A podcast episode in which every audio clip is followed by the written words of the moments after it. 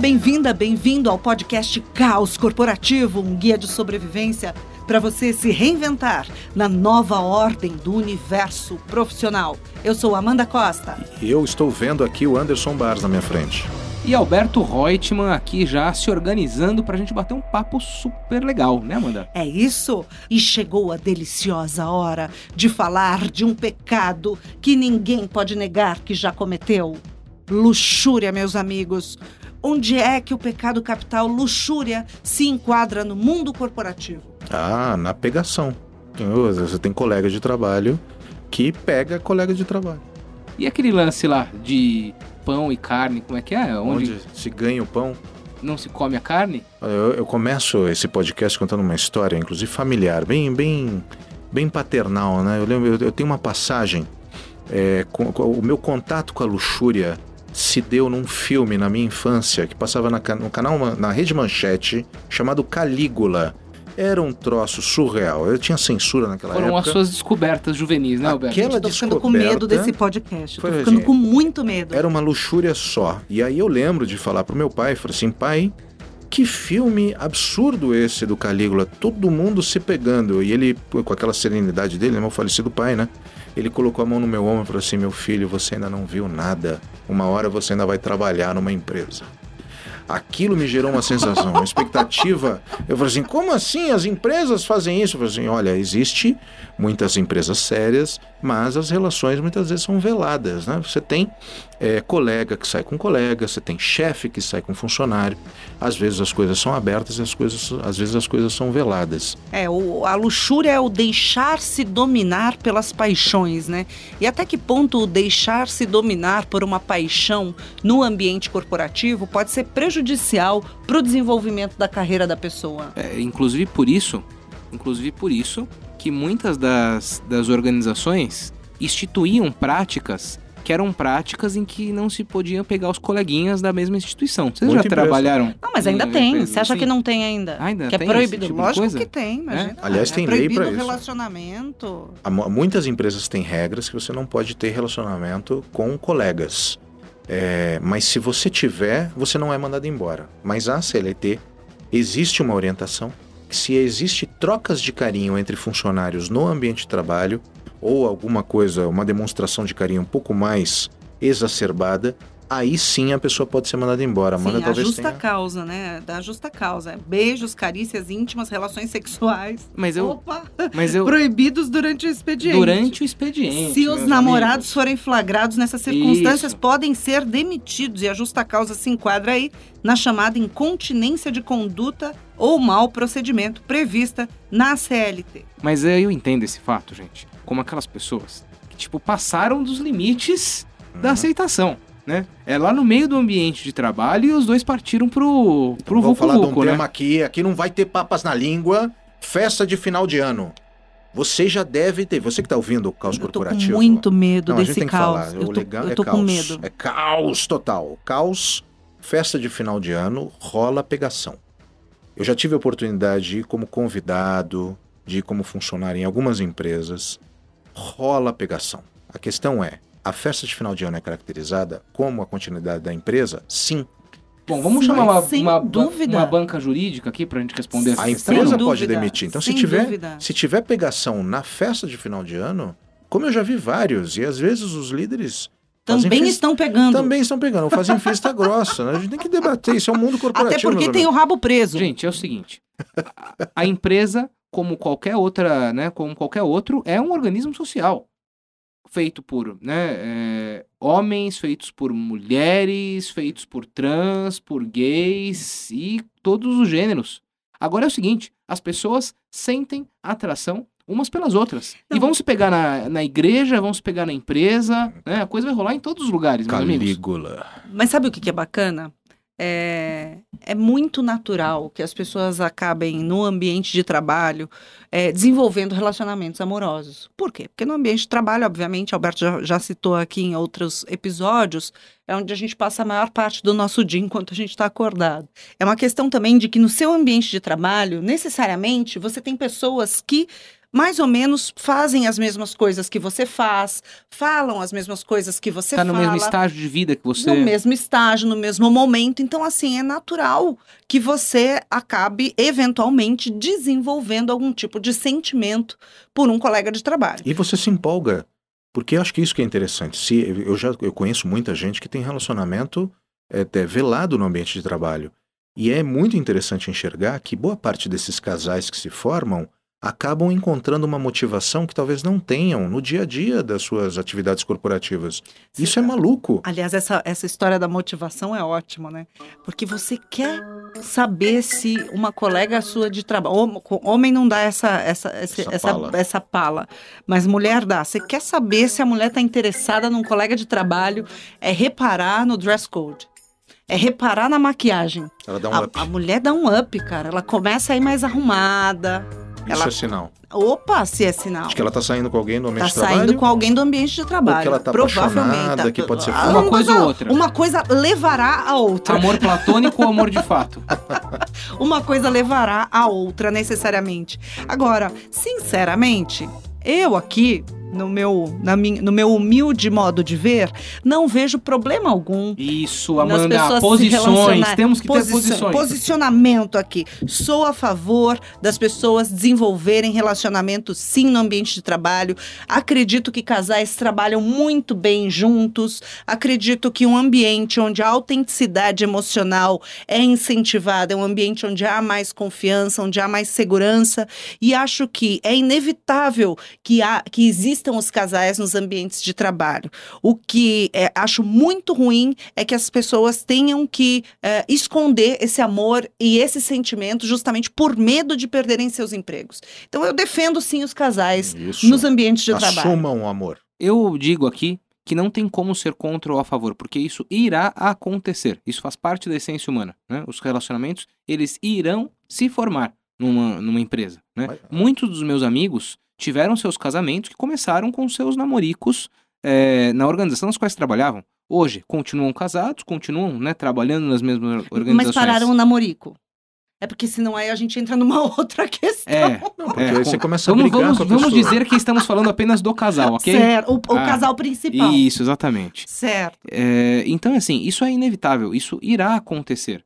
O que a gente tem que tomar cuidado é para que uma coisa não interfira na outra, né? Então, a partir do, do relacionamento, que é um relacionamento pessoal, né, entre duas pessoas que se apaixonaram, que mantiveram ali suas vidas, que criaram um relacionamento a partir da empresa, eu acho que o único cuidado, e aí acho que não é nem tanto da empresa, mas é das pessoas mesmo que se relacionam e trabalham no mesmo lugar, é para que uma coisa não interfira na outra, né? E isso é maturidade. Sim, até porque se o casal, se você tem ali no casal um com posição de liderança e o outro que não tem essa posição de liderança, ele pode passar informações privilegiadas, quer dizer, pode causar um clima ruim ali É, na sério. organização, pode haver protecionismo.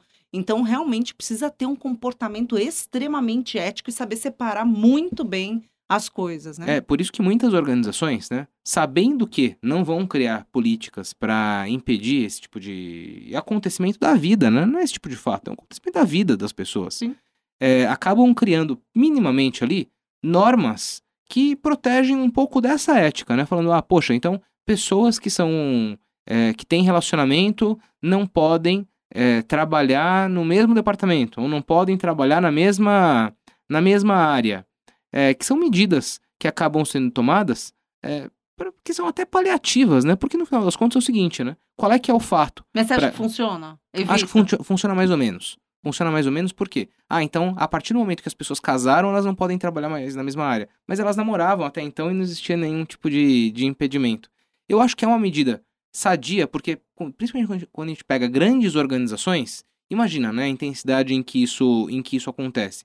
E é uma forma de você colocar todo o seu ecossistema da organização para criar ali algum ambiente de proteção porque tem algumas coisas aí que são naturais do ser humano, essa questão do protecionismo tal. E, Poxa, a gente acredita na ética das pessoas, na maturidade que elas têm. Mas não é todo mundo que tem a mesma maturidade. Existem pessoas que não sabem lidar com isso, que vão ficar enviesadas, que vão ser protecionistas sim, porque ainda não adquiriram o, o, o grau de pensamento suficiente para aprender a lidar com essa relação. Eu acho que essa questão ainda vai, é, vai ter que evoluir muito, muito no mundo corporativo, né? Porque a gente enxerga que as relações elas se estabelecem das formas mais é, improváveis, né? imprevistas. Né? Então, a Amanda falou sobre chefe funcionário. É, eu lembro muito, eu ainda, não, eu ainda era adolescente quando ficou muito famoso o caso da ex-ministra Zélia com o Bernardo Cabral. Né? Eram dois ministros do governo Collor.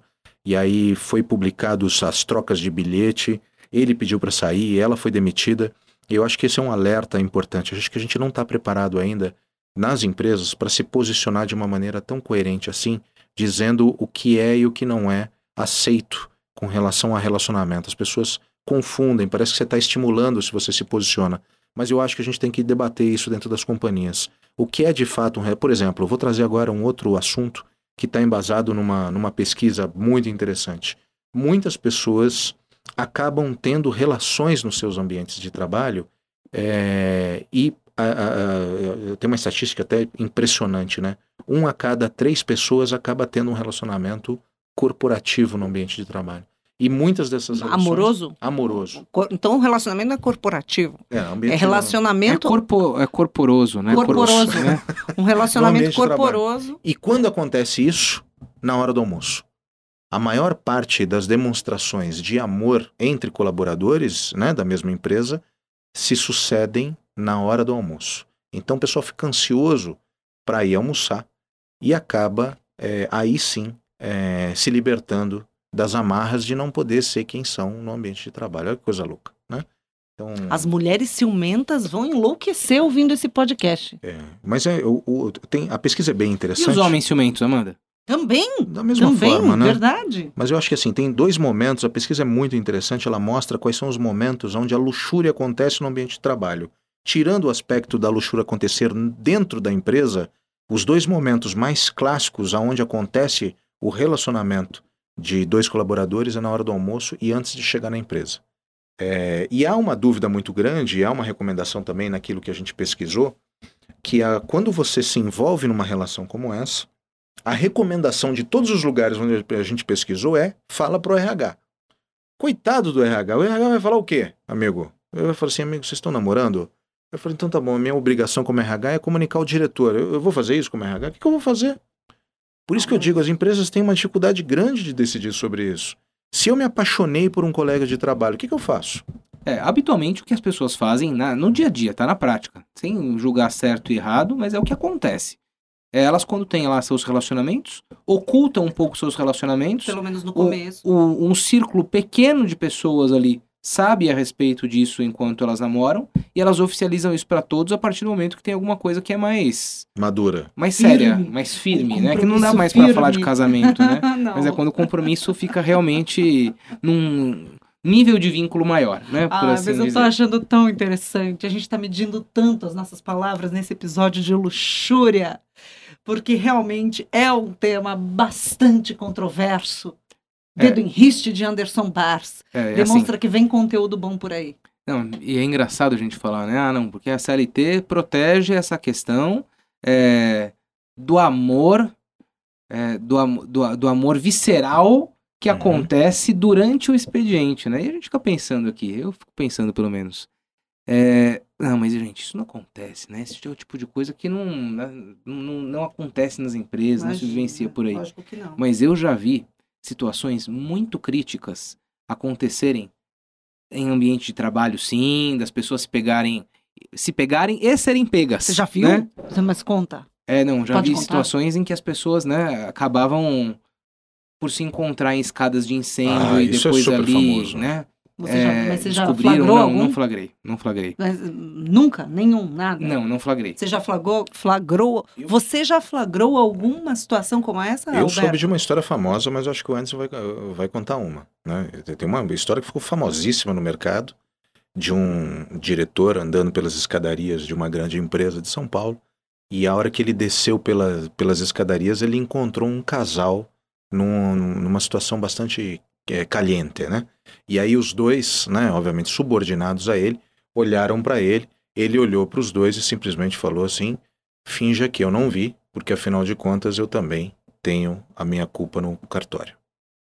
Então há uma empatia muitas vezes que muitas vezes, se perguntarem, pode ser que o líder negue, mas é, é muito difícil dizer o que, que acontece no dia a dia. É, e assim, esse tipo de coisa, né? É, está propenso a acontecer. E as pessoas têm que ali segurar um pouco da, né, do, do, do comichão, não é verdade? Pelo menos enquanto. O impulso. Segura essa luxúria. Mas eu queria trazer aqui um outro tema para nossa pauta, que é o seguinte. É, esse- essa situação sobre a qual a gente conversava agora é meio, meio óbvia, né? Mas as situações críticas que eu já vivenciei tendo que gerenciar a luxúria foram nas situações em que a gente está todo mundo junto, por exemplo, numa formação num programa de trainee, por exemplo. Ou então a gente está num programa de treinamento que dura uma semana inteira, estão todas as pessoas hospedadas ali no mesmo hotel. Uma vez eu estava com um grupo de trainees, todos jovens, na casa dos 20 e poucos anos, um grupo bem misturado ali entre homens e mulheres. Gente, vocês não sabem o que era ter que administrar as coisas todas dos bastidores acontecendo ali o tempo inteiro. Porque cada dia era um dia novo. Você achava que, que casais se formavam ali, mas a coisa era meio Big Brother, né? É o que é hoje. No outro dia era outra coisa. Então, esse tipo de prática, é, eu acredito que ainda fica mais. Esse tipo de prática não, esse tipo de situação fica ainda mais é, quente, fica ainda mais visceral quando as pessoas estão ali convivendo nessas, nesses programas de formação por longos dias juntos, né? Uhum. Fica uma coisa meio assim, ah, gente, já que a gente tá aqui, já que a gente tá trabalhando, então, né, É, vamos ser felizes, né? Eu acho que é, é- é- são muitas histórias, né? Eu tenho muita curiosidade de, de, de ouvir dos nossos ouvintes, né? sendo redundante aqui, as histórias que alguns vivenciam e posso dizer que eu também já tive uma situação onde eu tive que gerenciar a luxúria, né? Era um Todo mundo santo aqui. Ninguém mundo santo. nunca, ninguém nunca, cometeu o pecado da luxúria. Nunca. Só presenciaram. não cometemos. Só, só gerenciamos e Só presenciamos. gerenciaram, Só presenciaram. Santos esses meus sócios. A gente tem que olhar a luxúria de uma forma como a gente olha uma, uma obra de arte, né? A gente olha e fala assim, ah, eu não pintaria isso, mas é muito bonito, né? A gente olha, comenta, critica, mas o fato é que eu tinha dois funcionários eh, e os dois começaram a sair juntos. E eu aguardei o momento em que eles me trouxessem a informação de que eles estavam tendo um relacionamento. Não demorou muito tempo, ambos casados trouxeram a informação a mim, né? Ambos casados entre eles? Não. não, com relacionamentos. É. E trouxeram a mim, e eu, na minha, é, no meu posicionamento de gestor, Existem momentos em que a ignorância é uma virtude, a né? ignorância geralmente é uma virtude, né, para muita gente. Né? Aliás, isso é uma das coisas que aparece justamente no livro, no novo livro é, do Walter Longo, onde ele fala que um dos nossos grandes problemas da atualidade é sermos inteligentes. Se fôssemos burros, não sofreríamos tanto. né? Então, mais um parênteses, e aí os dois me trouxeram informação, Alberto, como você sabe, eu sou casado, ela também é casada, mas a gente está tendo um relacionamento aqui, então a gente só queria te comunicar. E é, é- é típica coisa que você não sabe direito como responder, né? Mas é, orientei, né, que tivessem lá suas devidas observações com relação à regra da empresa, que não impedia esse tipo de relação, mas relembrei os aspectos básicos, né, cristãos, né, e orientativos religiosos de que a gente estava passando por uma situação onde ambos estavam traindo seus cônjuges de uma maneira descarada, né? Partindo do pressuposto que eles acreditavam num relacionamento monogâmico e tudo isso que todo É. mundo faz, né? Não, mas peraí, vamos lá, vai. É nessa sociedade que a gente vive. Pera lá, Anderson, o que, que é isso? É o seguinte, dá para confiar num funcionário ou numa funcionária que trai o marido? O cara, o cara dorme toda noite com o marido, com a esposa, e no dia seguinte, lá no trabalho, vai, se encontra com a amante. Quer dizer, você, como colega de trabalho, como líder, você consegue confiar nessa pessoa? Cara, eu não confio. Ah, Amanda, eu acho que é muito difícil julgar. A gente não sabe qual é, que é a realidade que a outra pessoa vive, o que, que ela enfrenta, quais são os desafios que ela tem. Mas precisa resolver. relacionamento Resolve. precisa. Vai, termina primeiro o casamento para depois pegar a colega de trabalho. Pois é, mas a gente, não, a gente decidir nunca isso. pode decidir isso pelas pessoas. Como né? líder, às vezes é aquilo que o Anderson falou é importante. A ignorância é uma virtude, às vezes. Você sabe que a pessoa é casada e está traindo com um colega de trabalho. A gente não, não vai dar extremunção para a pessoa. Simplesmente a empresa ela precisa produzir, ela precisa. Se os caras estão produzindo, estão performando, ok, a vida é deles. Ah, eu fico incomodada, gente. Não consigo. Eu- Para mim não dá. Eu acho que vocês homens são mais tolerantes com esse tipo de, de situação. É um Sinceramente. difícil. É. Muito A difícil. gente é, sabe que isso é uma caixa de Pandora, né? É uma coisa que a gente sempre vai ter posições diferentes a respeito desses pontos. Mas assim, eu, eu não. Num primeiro momento, óbvio, né? Eu acho que tem uma. É é difícil lidar com a situação como líder, né? Mas é importante, assim como no exemplo que o Alberto trouxe, que os colaboradores chegaram até ele para trazer né, a situação, é, tem que se entender o que que, né, o que que causa tudo isso, o que que motiva. Mas, enfim, de novo, a vida é deles, eu acho que uma coisa não se mistura com a outra, a partir do momento que isso não traga prejuízo ali para o ambiente profissional. Mas eu vou trazer um outro tema também da luxúria que acontece muito no ambiente de trabalho. É, relações com clientes aonde existe a prerrogativa de levar o cliente para uma casa noturna para assinar contrato na mesa da ah, boate. isso não existe mais, Alberto. Isso, isso acabou. Eu nem acredito, mais. eu nem acredito que um dia existiu. Isso um dia foi foi muito comum, aonde você muitas vezes tinha uma verba das empresas dedicada a proporcionar para o cliente justamente Momentos de prazer. momentos de prazer para fechar. Isso não acontece mais. Ainda bem que isso nunca mais aconteceu. Que, que coisa baixa, que coisa baixa, pequena.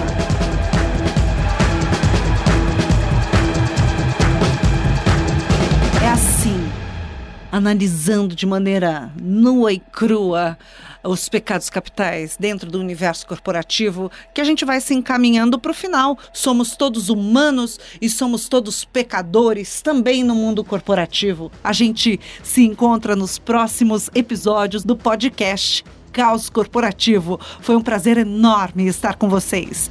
Um beijo, fica com a gente nas redes sociais. Tchau. Tchau, tchau! Bye bye, até mais.